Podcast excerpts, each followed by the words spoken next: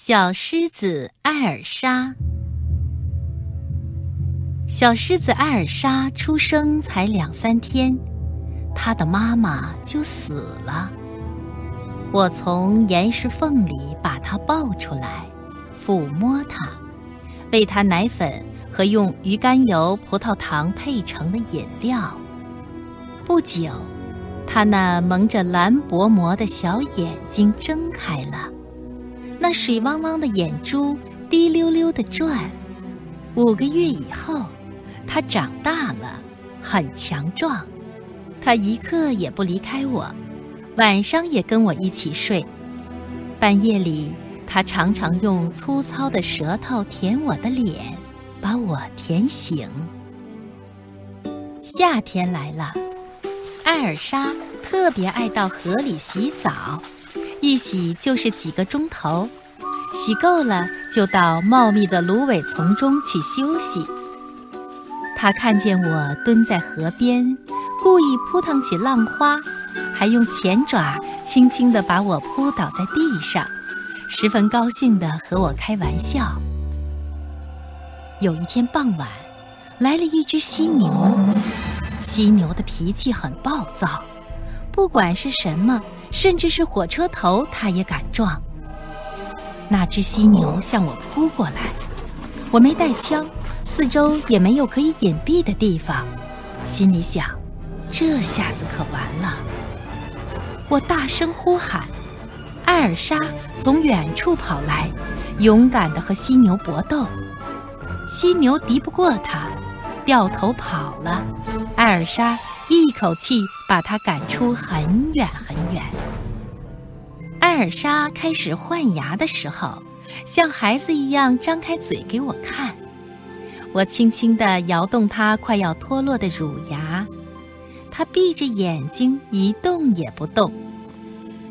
我有时候靠在艾尔莎身上看书或者画画，它吮吸我的大拇指，不一会儿。就安静地进入了梦乡。我们到卢多尔湖去，路程有三百七十公里，大部分靠步行。一路上，艾尔莎像小狗一样蹦来跳去，一会儿追赶野兔，一会儿给我们叼来打死的羚羊。我们用几头驴子驮行李。最初。艾尔莎还能跟他们和睦相处，可是有一天半夜里，艾尔莎忽然闯进驴群里，驴子吓得四散奔逃，有一头被艾尔莎抓伤了。这时候我才想到，兽类在夜里容易发兽性。我用鞭子着实教训了他一顿，艾尔莎耷拉着脑袋。一声不响，垂头丧气地蹲在地上，好像求我宽恕。看着他那可怜的样子，我的震怒抛到了九霄云外。我抚摸着他的头，安慰他，告诉他下次可别这样了。他好像听懂了我的话，撒娇似的吮着我的大拇指。用头蹭着我的膝盖，鼻子里发出轻轻的哼声。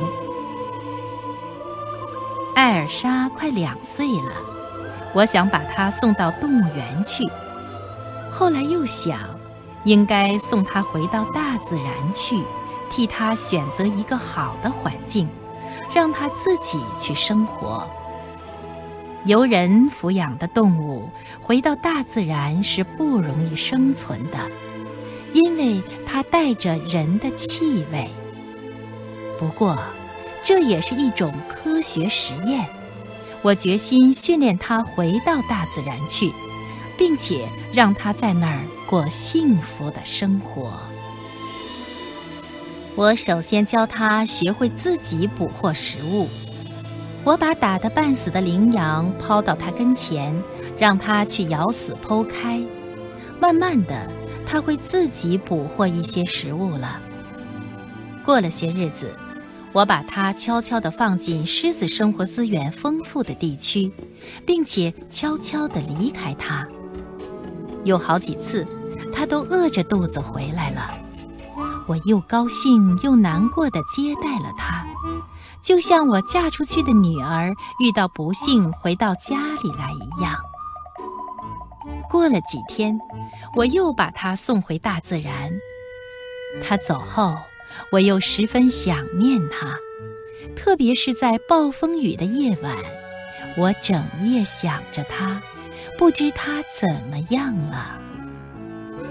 有一次，她回来了，发着高烧，我一步也不离开他，他总是用两只爪子轻轻地抱着我的脖子入睡。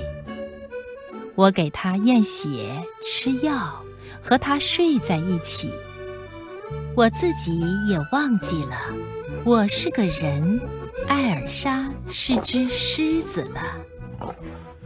它渐渐恢复了健康，可是我又舍不得丢开它。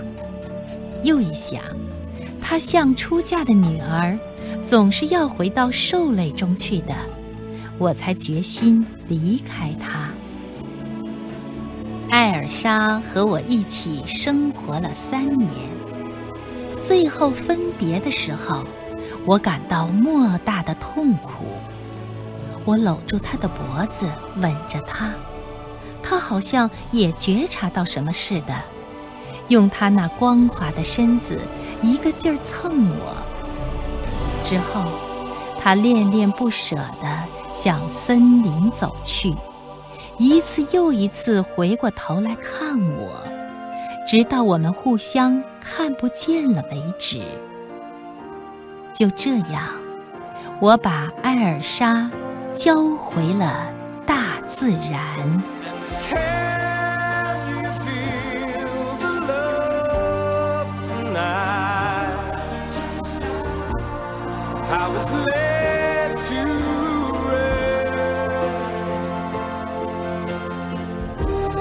It's enough to make kings and vagabonds believe the very best. It's enough to make kings and vagabonds believe.